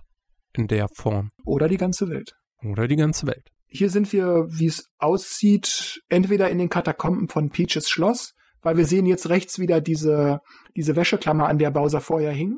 Also vermute ich, dass Bowser gerade befreit wurde. Also vermute ich Peaches Schloss. Oder wir sind wieder in der Wüste, aber das glaube ich nicht. Wir haben 50 KP. Ah, stimmt, stimmt. Der äh, Bowser rennt wohl ähm, Mario hinterher, wenn ich das so richtig sehe Mhm. in dem Bild. Bin auch gespannt, ob Bowser irgendwie halt auch während dem Spiel so quasi so Grimassen macht oder wenn er mit ihm spricht, halt, ich glaube, da bewegt sich auch das Gesicht, aber irgendwie ist es lustig gemacht. Oh, Moment, wir haben 50 KP und wir haben noch keinen Beutel. Stimmt. Oh, stimmt. Wobei das könnte auch sein, dass es gerade nach dem Intro ist. Man lernt erstmal so die Grundlagen und fünf oder zehn Minuten später kriegt man dann halt seinen Beutel. Ja, aber in dieser Szene, wo wir dann eben, genau, wo wir dann eben schon aus dem Schloss rausgeflogen sind, an diesem See, da hatten wir ja den Beutel schon. An diesem See. Das heißt, es muss dazwischen irgendwo geschehen sein. Ja. Genau. Und das würde dann ja auch bekräftigen, dass ähm, du Olivia im Schloss begegnest das erste Mal. Und wenn man dann die These, die Jörg gerade gesagt hast, dass der Beutel diese Schnipselmängel verdeutlichen soll, wie das dann bei Color Splash mit dem Hammer dann gezeigt wurde zum Beispiel, könnte man da dann den Zusammenhang sehen zum Beispiel. Könnte das nicht sogar die Wand sein, aus der wir dann Olivia rausgeholt haben, ohne dass da das Zeichen vorher noch zu sehen ist? Hm, Nee, da links direkt neben war eine Tür. Ja, aber Olivia ist doch auch in der Anfangssequenz zu sehen, oben auf dem Schlossdach. Wenn der Scheigai anfliegt, dann ist sie doch dabei. Ja, aber wir sind ja aktuell in einem Stadium, bevor Olivia zu der Party gestoßen ist. Nur eine ähm, freie Überlegung, dass man vielleicht schon da die Wand sehen kann, wo wir hinterher Olivia befreien kann. Ja, die Frage ist jetzt, triffst du zuerst Bowser oder Olivia? Genau. Und wenn du noch nichts von der Mechanik weißt und dann von Olivia zum ersten Mal eingeführt wirst, hey, ich helfe dir mal eben, er stellt dieses Handsymbol unten auf dem Boden, sodass du die dadurch dann zum ersten Mal ausführen kannst, sodass du dann dadurch das, äh, die Wand runterreißen kannst, um sie zu befreien. Könnte auch sein. Als Intro quasi, dass du damit dann zum ersten Mal eingeführt wirst. Ich mag die Wäscheklammer übrigens. Ja, die ist echt cool. Sieht auch optisch irgendwie cool aus. Voll dieses, dieses Holzding hat was. Und sie ist eben kein Dings, deswegen. Ja. Also sie ist eindeutig aus Papier gemacht. Also wir sehen ein Lavameer. Wir haben noch 95 von 120 KP. Und ich frage mich, was diese Statuen darstellen sollen, die da Feuer spucken. Die kann man, glaube ich, in einem der folgenden Bilder ähm, ganz gut sehen, weil hinterher sind wir, glaube ich, in dem Ort, wo man dann in derselben Ortschaft ist und da sieht man dann die Statuen, wie sie nicht Feuer spucken. Kann man auf jeden Fall später in dem Trailer nochmal sehen. Aber ja, gefährliche Passage. Mal wieder. Was sehen denn Markus und Dennis hier? Sieht aus wie so Fischstatuen, ne? Aber witzig ist irgendwie, dass. Ah ne, ich dachte erst, das Feuer geht auch quer, aber der Boden ist so gezackt. Der hat solche, solche Zacken und sieht halt nur hell aus, weil das Feuer durchgeht. Ja, das könnte vielleicht blubbernde Lava andeuten oder so. Nee, ich meine, auf dem Weg, auf dem er läuft. Ach, das, ja, ja. Wenn das du mal komplett so. durchschaust, ist es komplett gezackt, links so ein bisschen steinig sieht's aus, aber wenn das Feuer Mhm. durchgeht, leuchtet es halt so hell. Das Feuer sieht, sieht so aus, als würde es am Ende von der Plattform nach unten gehen.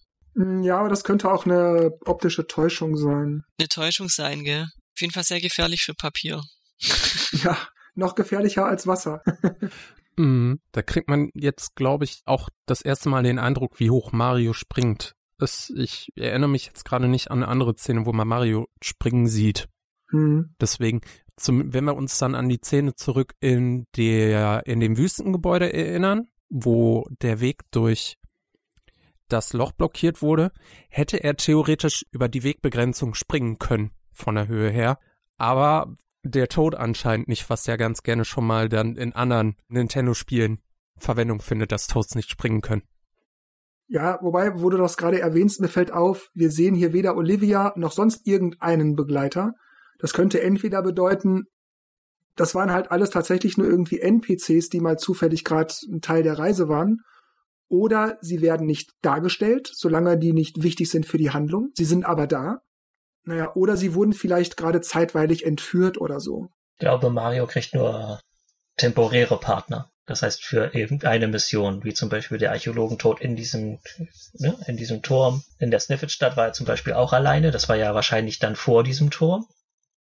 Also, dass dann eben du Begleiter hast, die dich eine Zeit lang unterstützen und dann wieder gehen. Was ein guter Mittelweg wäre, aus dem ne, festen Partner, feste Partie zu haben und gar keine Leute, die dich begleiten. Ja, wobei ich das mit, wenn man alle Partner immer bei sich hat, also ob man sie sieht oder nicht, sei mal dahingestellt. Aber wenn man alle Partner immer bei sich hat, dann hat man auch immer Möglichkeiten, sich zu überlegen, was müsste ich da jetzt machen, um an dieser Stelle irgendwie weiterzukommen? Kann ich das schon oder geht das erst später? Und wenn man immer nur den hat, den man gerade auch braucht für die Situation, dann fände ich es langweilig. Aber gut, das heißt nicht, dass du Unrecht hast. Besser als gar nichts. Das ist so eine zweigeteilte Szene. Das ist wieder so eine kurze Sequenz aus dem Trailer, wo man im ersten Moment erstmal das sieht. Aus dem Zusammenhang, der sich gleich erschließt, erkennt man, dass da Ninja-Sterne im äh, Boden stecken. Dann gucken die beiden an die Decke und dann sieht man, Ninjas, ganz viele, Genau. an der Decke kleben, die anscheinend die Ninja-Sterne Ah. geworfen haben. so weiter.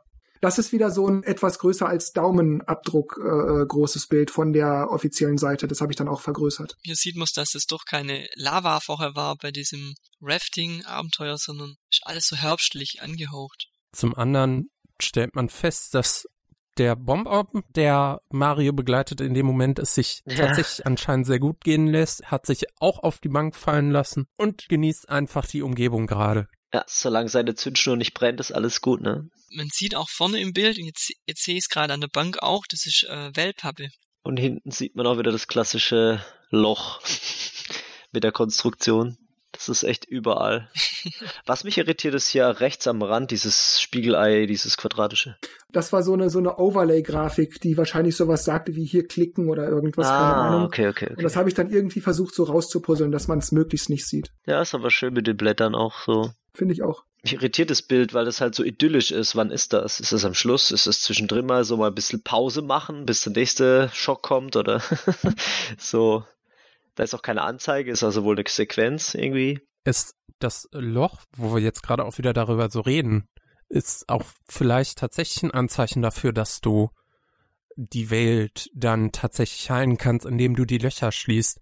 Weil so oft wie die jetzt vorgekommen sind, erinnert mich das schon ein bisschen an Color Splash und die ganzen farblosen äh, Flecken, die du dann mit deinem Hammer auffüllen musstest. Ich könnte mir jetzt langsam vorstellen, tatsächlich, dass dann deine Aufgabe ist, unter anderem diese Löcher zu schließen in dem Spiel. Als Nebenquest. Einfach. Oder generell für die 100 Prozent, die man dann am Ende halt haben will als Spieler. Machen wir weiter. Oh, ich sehe einen Wump. Oder sind, sind es mehrere? Muss man wahrscheinlich äh, auf Zack sein hier. Bei Mario sieht man ja auch wegrennen. Das könnte eine Passage sein, wo mehrere Wumms hintereinander stehen und Mario rennt gerade von hinten nach vorne durch und nacheinander knallen die alle runter. Ja, ja. Sieht aber aus wie so ein Zug. Vielleicht auch aus so ein, so ein Zug aus Wumms. Auf jeden Fall sehen wir hier, wie Origami-Wumms Ja, aussehen. genau. Sehr cool eigentlich mit dem bösen Gesicht. Was mir noch auffällt, wir sind hier in dieser Wald- und Wiese-Umgebung, was bedeuten könnte, dass diese Szene noch ziemlich am Anfang des Spiels wäre. Gucken wir weiter. Das muss ich sagen, das habe ich schon im Trailer seltsam gefunden. Das raff ich nicht. Was das ist, wo das ist, keine Ahnung. Wobei dadurch, dass wir ja diese Treppen haben, wo roter Teppich in Anführungszeichen ausgelegt ist und das offenbar mit so mit so LEDs oder sowas verziert ist, das könnte noch mal diese Sniffit-Gegend sein. Auch hier hat wieder Yoshi seine Spuren hinterlassen. Ja, das sind Dinge, die kann Nintendo. Auch so hier in dem Bild nochmal diese Holzpfosten. Wie geil das aussieht, so auf die Idee musste kommen. Wir haben jetzt Papier, wie können wir Holz darstellen? Na gut, also hier kann ich jetzt wirklich nichts draus deuten. Das könnte ein Gegner sein, das könnte auch einfach, pff, keine Ahnung. Besteht der Typ vielleicht aus den Bändern, die überall in den Leveln äh, auftauchen, die wir vorher gesehen haben? Nee, also das sieht wirklich aus wie Gummibändern und die sind auch nur in drei Farben hier. Es könnten Fäden, so Wolle oder sowas sein, naja, oder Gummi, ja. Wir machen einfach mal weiter und sehen jetzt Papierflieger im Himmel, die offenbar, ich zoome mal diese Szene ein bisschen näher ran, ein Luftschiff angreifen, auf dem Mario, Kamek, Koopas und so weiter vorhanden sind. Der kleine Schnipsel, den man dann in der Nähe von dem Schiffsrad sieht, müsste, glaube ich, auch Bowser sein. Das heißt, es, Das könnte, ja, das könnte er sein. ja, also das heißt, wir sind auf jeden Fall zusammen mit Bowser und Bowsers Schergen unterwegs, dass man sich da tatsächlich dann Unterstützung geholt hat in irgendeiner Form. Jedenfalls diese Flugzeuge oder eines dieser Flugzeuge rammt das Luftschiff. Übrigens auch eine witzige Reminiszenz an die Luftschiffe aus Mario 3. Es hat ja auch noch Bowsers äh, Kopf da unten als Galionsfigur. Mhm. Auch wieder teilweise aus Wellpappe zusammengeschuschnert. Sieht man vorne an Mhm. dem, ja, Boser Emblem, dass da so ein bisschen so Wellen drin sind. Dann, wenn wir jetzt diesen kleinen Papierflieger ansehen, der sich von den anderen beiden abhebt, weil er eben lila ist, komme ich nicht drum rum, dann an König Olli zu denken. Wenn ich jetzt direkt vergleiche, dieses Symbol da vorne mit diesem Auge da, was da rechts angedeutet wird, also auf seiner rechten Gesichtshälfte, Oh ja, das hat doch gewisse Ähnlichkeit. das stimmt. Wenn man sich den Haaransatz denkt, könnte das tatsächlich mit dem Auge hinkommen. Und dann ist der weiße robe Teil seine Krone. Gut gedacht. Dann wird auch die Abtrennung tatsächlich, diese, dieser Querstrich auf dem Papierflieger dann auch Sinn ergeben. Ich habe den vorher zumindest interpretiert, dass das auch ein Mhm. Papierknick gewesen ist. Vielleicht hat es sich ja auch auseinandergebaut zu einzelnen Fliegern und dann greift er an. Das zweite Bild ist ähnlich, da sieht man es halt ein bisschen besser von vorne. Oh nein, die Spikes! Und die nächste Szene. Das wirkt irgendwie, irgendwie, also auf den ersten Blick, als würde es gar nicht richtig reinpassen, weil das so real aussieht, diese Erde oder was es ist. Ja, du hast recht, das sieht aus wie Schmadder, so wach. Gut, aber wir sehen jetzt gleich in den nächsten zwei, drei Bildern, dass sich da etwas aus dem Boden erhebt. Jetzt geht's hier weiter, man sieht es aus einer anderen Perspektive. Und man sieht auch, dass das Zeug tatsächlich wie echter Schlamm oder sowas aussieht. Dieses Ding erhebt sich immer mehr. Ich hatte zuerst gedacht, dass das Bowser ist, aber irgendwie auch nicht. Es sieht eher aus wie eine Schildkröte. Aber würde dann ein Cooper nicht mehr Sinn machen? Oder soll das ein Cooper sein? Aber der müsste doch dann auch mehr wie ein Cooper aussehen. Vielleicht ist das einfach die große Origami-Form von einem Cooper. Wenn man nicht nur einen einfachen Origami-Cooper als Gegner hat, weil der wird dann wahrscheinlich so ähnlich aufgebaut sein wie die Gumbas, die wir davor schon gesehen haben, aber der scheint ja nochmal eine Schippe drüber zu sein. Aber der bewegt sich auch auf allen Vieren. Normalerweise laufen Coopers auf zwei Beinen. Deswegen könnte es da zum Beispiel sein, dass mehrere Koopas zusammengesteckt worden sind, um dann diesen großen Cooper darzustellen. Hat ja die Paper Mario-Reihe auch schon vorher getan. Nächstes Bild. Das scheint wohl der Berg zu sein, auf dem das Schloss steht. Und das ist jetzt die Passage, die Treppe noch hoch und dann ist man da. Das könnte doch bedeuten, dass es, naja, der Endlevel ist, oder? Bisschen erinnert mich das an, an diese lange Treppe aus Super Mario 64. Ja, das ist auch nochmal angedeutet mit diesem Karo-Muster am Ende der Treppe. Mhm, ja, das wird sein, was mich dran erinnert, ja. Mich irritiert dieser Schatten von der Kette. Aber jetzt gerade denke ich auch, dass da wahrscheinlich Bowsers Luftschiff vor Anker liegt und deswegen der, die Ankerkette den Schatten werfen könnte. Was seltsam ist, dieser riesigen quadratische Schatten nebendran. Ist da irgendwas oben drüber oder kommt was drunter? Ey, das könnte vielleicht die Gondel sein. Gondel. Wir saßen doch am Anfang in der Gondel mit dem Bob Omb. Vielleicht gibt's in den Bergen so ein Gondelsystem und der Schatten, der da ist, das könnte die Gondel sein. Könnte sein, ja. Oder eine Gondel. Nächstes Bild. Da ist Kamek oder Maggie Cooper, Eine je nachdem. Schriftrolle oder sowas, ne? Das ist der zusammengerollte Bowser Junior. Du siehst die Augen der Clownkutsche hier drauf und dann noch seinen Haarschopf. Und, und er ist Das dreckig. ist es, genau. Könnte sein, ja. Stimmt, natürlich, jetzt sehe ich die Augen auch. Ich habe gedacht, was sind das für Siegel oder irgendwas? Ja, ja, stimmt. Und du siehst Origami Piranhas. Die auch die Stacheln haben, diese Stachelbälle. Und wieder ein Loch. Und der Beutel leuchtet. Leuchtet der Beutel vielleicht in Lochnähe? Vielleicht. Hm. An der Stelle war der Trailer dann an und für sich so erstmal vorbei, hat dann aber noch so eine Art Bonus-Content hinten dran gehängt. Und ich bin nicht sicher, ob das tatsächlicher Spieleinhalt ist oder ob das mehr so eine Art Hinweis auf Metroid Prime 4 oder sowas ist. Das ist dann jetzt schwer zu deuten. Also man sieht ja im Trailer, wenn der Mario die Maske aufhat, zumindest äh, kommt mir das so vor, als würde er irgendwas spielen. Als hätte er so ein Joystick oder sowas in der Hand, ne? Ja, der hat irgendwas in der Hand und läuft hier auch rum und ähm, Er, er stützt die Armkanone von Samus ab. Ja, ja, der macht so, als hätte er ein, ein, ein Schießgewehr sozusagen. Aber seltsam auch, dass dann Olivia und der Bob Omb im Bild sind. Richtig. Oder kann man was damit machen, dass es wie bei äh, Super Mario Maker quasi so spezielle Fähigkeiten damit gibt? Oder, oder das ist halt echt nur so ein kleines Gimmick in dem Raum, so dass man sich verschiedene Masken anziehen kann und dann, keine Ahnung. Ich glaube, es ist wirklich nur ein Gag, weil wir hatten ja in Super Mario RPG damals für Super Nintendo auch diese Interaktion, wo dann Samus oder Link im Bett lagen und Mario die ansprechen konnte.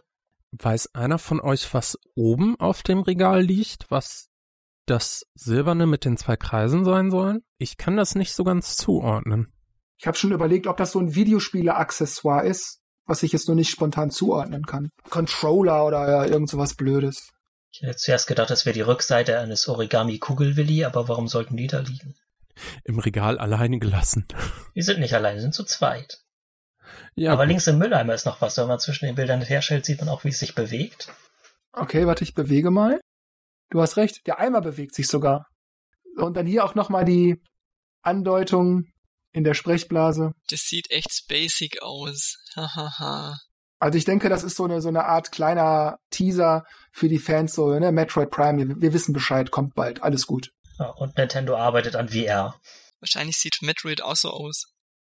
Ja, das war bis auf die Kampfszenen, zu denen wir jetzt gleich kommen, erstmal der Trailer. Was habt ihr da so für einen Eindruck nach dem, was ihr jetzt gesehen habt? Denkt ihr, wir haben viel rausgefunden oder viele interessante Sachen herausinterpretiert, die so tatsächlich sein könnten? Also ich finde, man versucht dieses Look and Feel, was sich seit Sticker Star entwickelt hat, dass man das beibehalten will in irgendeiner Form, dass man auf jeden Fall mehr diese ähm, Papierinteraktion haben will, hat man zum Beispiel auch bei der einen Szene gesehen, wo man das ausgestanzte Papier mit den gefalteten Armen dann rausgeholt hat. Das an sich hat mir immer sehr gut gefallen an Sticker Star und Color Splash was man mit Charakterinteraktionen gesehen hat, wie zum Beispiel jetzt den Bomber, den wir gerade sehen, oder auch andere Geschichten, dass man wieder Begleiter hat, ist vielleicht ein Zeichen dafür, dass man wieder zurückgehen will in irgendeiner Form zu dem, was sich die Fans schon lange wünschen. Und dementsprechend denke ich, dass das Spiel versuchen will, zumindest von der Oberfläche und mit Overworld, von der Overworld her, eine Mischung zu ergeben aus dem, was man in Sticker Star und Color Splash gemacht hat, aber in irgendeiner Form auch noch versuchen will, ähm, Teile aus den allerersten Teilen zu ziehen, dass man nicht komplett back to the roots geht, was die Fans ja alle haben wollen, aber trotzdem irgendwie so dieses Ge Gefühl zurückholt, was man durch diese Teile damals hatte. Ich find's interessant, aber ich weiß nicht, ob ich's mir holen werde. Die Optik finde ich total klasse. Also spricht mich total an, dieses Kunderbunde. Da ich ja sowieso gern bastel, ist das Origami-Thema, ja, interessiert mich dann noch, äh, noch zusätzlich. Inhaltliche Unterschiede zu den früheren oder Parallelen zu früheren Teilen kann ich halt wenig dazu sagen, weil ich ja die Reihe nicht kenne. Boah, Markus, das ist unglaublich. Also lad dir über die Virtual Console oder irgendwas wenigstens den ersten Teil runter. Wirklich, tu dir den Gefallen. Du verpasst was. Ja, Ehrlich, das das, ist ganz toll. Die ersten waren anders. Das ist so toll. Wegeweisen. Mhm. Wirklich, ja. Gut, was sagt denn Dennis zu dem bisher Gesehenen, zu dem bisher Interpretierten? Ich bin halt, äh, habe ich ja schon am Anfang gesagt, jedes Mal überrascht, wie Nintendo immer wieder neue Ideen aus dem Hut zaubert. Jetzt halt in dem Fall mit Origami. Allerdings ist halt das, was auch befürchtet wird, dass sie halt doch zu ähnlich wie die neuen sind, was nicht mehr so geil ist wie die alten, um es jetzt mal so zu formulieren. Und die Frage ist jetzt, ob der Origami King wieder in die Richtung geht oder ob die Sachen, die sie da eingebaut haben, so interessant sind, vermischt mit dem alten System, dass es jetzt eine gute Mischung ist quasi, also dass man, dass es einem wirklich gut gefällt. Aber generell würde ich sagen, macht es einen sehr coolen Eindruck. Gut, ich habe äh, Color Splash, habe ich glaube ich auch nur ausgeliehen gehabt, den Anfang gespielt, war irgendwie ganz nett, aber ja, weiß nicht, auch nicht mehr. Ich bin überzeugt, aber ich bin von dem Teil überzeugt, der mir am wenigsten Sorgen gemacht hat nämlich dieses ganze Papier, die Ästhetik, wo ich jetzt schon zweimal Yoshi's Crafted World angesprochen habe, was sie damit super gemacht haben und auch hier wieder übernehmen, dass Mario nicht alleine ist, sondern öfter mal Partner dabei hat, dass sie dann eben auf Origami und Pappmaché und sowas zurückgreifen. Aber das, da war ich mir schon sicher, dass Nintendo das auch wieder hinbekommen wird. Das, was eben die beiden Teile davor gemacht haben, was so herausgestochen ist, ist dieses Kampfsystem, das sie vollkommen ja, verweichlicht haben. Und das ist eben der Punkt, wo sich bei mir die Geister scheiden. Also für mich ist tatsächlich nicht nur das nackte Kampfsystem wichtig. Wobei es ist auch sehr wichtig, aber nicht nur. Für mich gehört auch das gesamte Gameplay drumherum dazu, die Erkundung der Welt und die Interaktion mit Objekten und NPCs und so. Denn ich habe es ja auch gerade schon angedeutet, ich fand's immer schön, wenn ich meine Charaktere und damit die jeweils verbundenen Fähigkeiten hatte und wusste, hm, den Hammer kann ich da nicht benutzen, vielleicht kann ich drüber springen, äh, vielleicht kann ich mit Anlauf drüber springen. Äh, das heißt, man hat immer alles Mögliche ausprobiert, um irgendwie da drüber zu kommen, um dieses Spiel irgendwie auszutricksen. Manchmal hat's geklappt, oder es war eben vom Spiel so vorgesehen, dass man noch nicht weiterkommt. Das hat man dann erkannt und hat dann halt noch weitergespielt, bis man eben irgendwas bekam und dann, ah Moment, da war doch diese eine Stelle. Jetzt komme ich da durch. Und dann rennt man dahin zurück. Und das war ja dann auch bei den letzten beiden Spielen sehr abstinent. Und was ich auch finde ist, dass sie zumindest hier in dem Trailer und in den Bildern, die ich jetzt daraus geholt habe, dass man eben nicht nur auf Toads trifft, mit denen man interagiert, die auch mal was Lustiges sagen oder Hinweise geben oder so, das scheine ich hier wiederzufinden. Das andere, wie du gerade schon angedeutet hast, Simon, der Kampf, und auf den kommen wir jetzt. Ja, ich weiß nicht, wie ich den deuten soll. Da fehlen mir einfach die Japanischkenntnisse. Ich nehme an, dass diese roten Felder rechts Gumba heißen. Weil da sind vier Gumbas und da steht viermal das gleiche drin. Links scheint Stiefel oder Hammer oder so zu bedeuten. Moment. Ja, stand Marius Schuhe, Marius Hammer. Okay, B ist fliehen, also Hinweis bei X und Y sieht aus wie ein Toad, ne? Stimmt, Cheer könnte das heißen. Sieht auch aus wie ein Toad, der jubelt. Mhm. Das könnte bedeuten, dass man die Toads auf den Tribünen oben links und rechts halt irgendwie animiert anzufeuern, dass das vielleicht Punkte gibt oder irgendwas. Also oben rechts ist ein Timer, das könnte so ein Zugtimer sein. Ich erinnere mich nämlich, dass der im Trailer, dass da der Zähler runterzählte. Was bedeutet denn dieses Plus da drunter? Welches? Direkt unter der Zeitanzeige oben rechts. Das ist mehr Zeit kaufen, das hast du auch später in einem der Zeit Bilder. kaufen, okay. Aber dafür könnten die Münzen gut sein. Stimmt, sieht aus wie Zeit. Das Plus hier. Ja, das könnte auch ein Zifferblatt sein, ja, dieses Icon daneben. Schaut mal auf den Toad im Hintergrund, der da gerade was sagt. Der hat nämlich als Button Y Stimmt, am ja, Anfang stehen. Das heißt, es könnte vielleicht eine Publikumsinteraktion sein in irgendeiner Form, die man dann damit aufruft. Ja, es könnte sein, dass der das sagt und dann hat man eine Sekunde oder zwei Zeit zu reagieren und wenn man rechtzeitig drückt, kriegt man irgendeinen Boost oder so.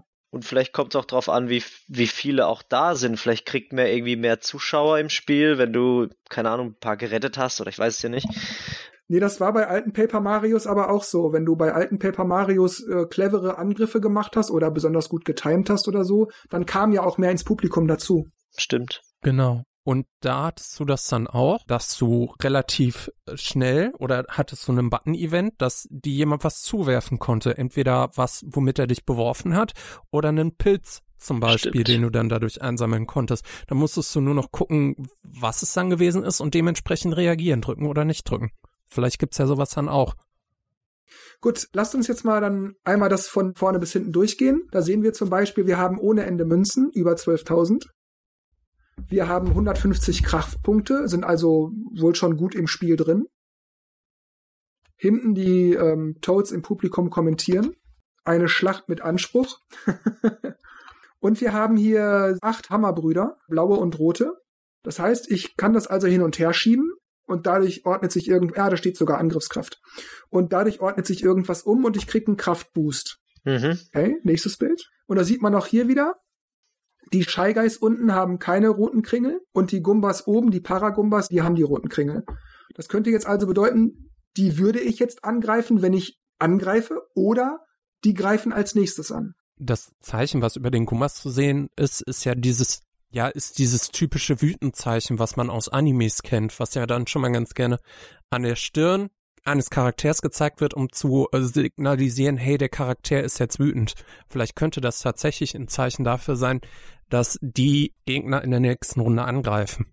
Oder sie sind benommen und greifen nicht an. Aber ich weiß nicht, ja, vielleicht ist es eher ein Wütenzeichen. Tja, wir werden es herausfinden, wenn wir das Spiel spielen. Gut, das ist nochmal was auf Deutsch. Das habe ich reingenommen, weil mir da auffiel, also da kannte ich den japanischen Kram noch nicht, da stand eindeutig Stiefel. Das bedeutet, man konnte also mindestens zwischen Stiefel und irgendwas weiterem auswählen. Man hat also nicht mehr diese Angriffskarten, sondern ich sage, ich will draufspringen oder, das sieht man dann später beim japanischen, ich möchte den Hammer wählen. Also draufspringen oder draufschlagen. Wir sind relativ spät im Spiel, weil wir 120 KPs haben und wir haben über 13.000 Münzen. Also an Geld scheint man wohl ziemlich leicht ranzukommen. Die Frage ist, farmst du das Geld in einer Stunde, weil du das einfach gerade machen musst, oder spielst du einfach und du kriegst die Kohle zusammen? Ja, kannst du noch mal ein Bild zurückschalten? Eins, zwei, drei, vier. Nee, okay, es sind immer vier Ringe. Ich dachte, es wären mehr gewesen. Jetzt sieht man auch hier, wie die Gumbas so, ne, ein Stück nach und noch ein Stück verschoben werden. Mhm. Und jetzt frage ich mich, Mhm. die beiden vorderen bilden jetzt dieses, wenn es das ist, dieses Wütenzeichen und die beiden hinteren nicht. Stimmt. Auch hier ist das noch so, nachdem es dieses Kraftbonus-Ding gab. Vielleicht gibt's auch einfach Nah- und Fernkämpfer bei den Gegnern. Wir haben ja auch vorher die beiden Paragumbas, die standen auch ganz weit vorne. Während die Bumerang und die Feuerbrüder ja mit Projektilen angreifen. Das heißt, die können dich von jeder Seite angreifen. Ja, vielleicht. Das würde aber auch bedeuten, dass wenn du den, die beiden vorherigen Gumbas ausschaltest, die beiden anderen nachrücken und dann in Angriffsreichweite kommen. Dann greifen wir mal an. Aber du hast ja noch eine Aktion. Mit L und R kannst du ja auch was anderes auswählen. Rechts hieß äh, Item bei R und bei L Weapon, also Waffe. L. Okay, also man kann angreifen oder ein Item einsetzen. Ja, gut, man sieht den roten Strich unter Waffe und dann kann man wahrscheinlich die Schuhe auswählen und wenn du auf R gehst, siehst du halt die Items wahrscheinlich. Pilze oder Blume oder irgendwas. Genau. Das heißt, es gibt auch noch mehr Angriffe als nur Schuhe und Mhm. Hammer. Ob eventuell Feuerblume oder Eisblume zurückkommt. Was bedeutet denn das an diesem Plus-Button? Equipment. Vermutlich. Equipment. Okay, ich drücke also, Du kannst in dein Ausrüstungsmenü gehen. Aha. Ich wähle ein Item dann aus und dann werden, wird mein Sprung stärker oder irgendwas. Vielleicht hat Mario auch mehrere Schuhe und Hammer dabei, von denen er dann ausrüsten kann. Ja, früher gab's doch auch so mehrere, so Feuerdinger und so. Oder was gab's denn da? Da gab's auch verschiedene Boots. In den ersten beiden gab es diese Batch-System, wo du dir die Anstecker anstecken konntest und dann hattest du verschiedene Sachen. Konntest du verschiedene Hammeraktionen ausführen zum Beispiel. Mhm. Aber wir haben auch irgendwo noch mal ein Bild, glaube ich, wo dann andere Schuhe zu sehen sind. Genau. Die Shiny Boots. Da war dann das Icon auch ähm, insoweit verändert, dass dann oben links in der Ecke bei den Schuhen dann so ein rotes Band drüber gestreift gewesen ist.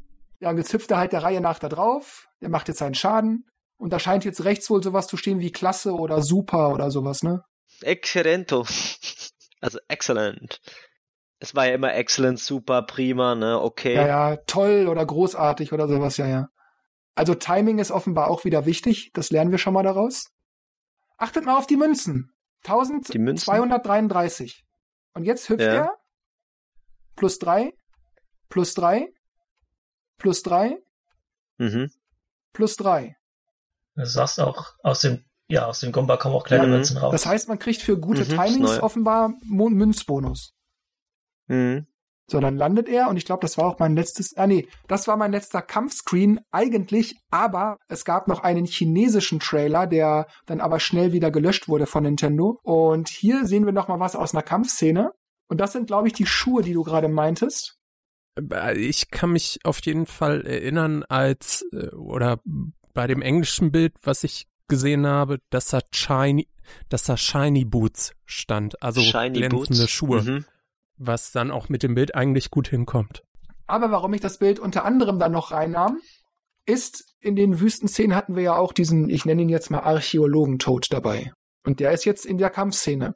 Ob er da jetzt ein aktiver Partner ist oder halt nur gerade Mario begleitet und zuguckt, wie gekämpft wird, ist nicht zu erkennen. Aber interessant, dass es möglicherweise Partner geben könnte. Die auch eventuell Aktionen haben. Ja, genau. Es könnte auf jeden Fall eine Interaktion mit denen passieren. Also ich glaube nicht, dass die Partner, die dann hinterher in den Kämpfen zu sehen sind, so eingreifen werden, wie sie das damals in den ersten beiden Teilen getan haben. Aber was ich mir zum Beispiel ganz gut vorstellen könnte, ist, dass der Archäologen-Toad in irgendeiner Form eine Möglichkeit bietet, um die Buhus, die wir jetzt gerade sehen, angreifbar zu machen. Ist euch aufgefallen, dass wirklich alle Gegner, die wir gesehen haben, aus Origami bestehen? Hm, Ja, dann sind das wahrscheinlich dann Freunde. Aber mir machen auf jeden Fall diese Bilder, die ich jetzt für und Informationen, die ich für die Kampfsequenzen zusammentragen konnte, doch, ich sag mal, Mut, dass The Origami King doch stark in, in die klassischen Paper Mario Spiele einschneidet. Dass es sich da doch sehr, sehr stark dran orientiert. Wie ist das denn bei euch? Wie seht ihr das?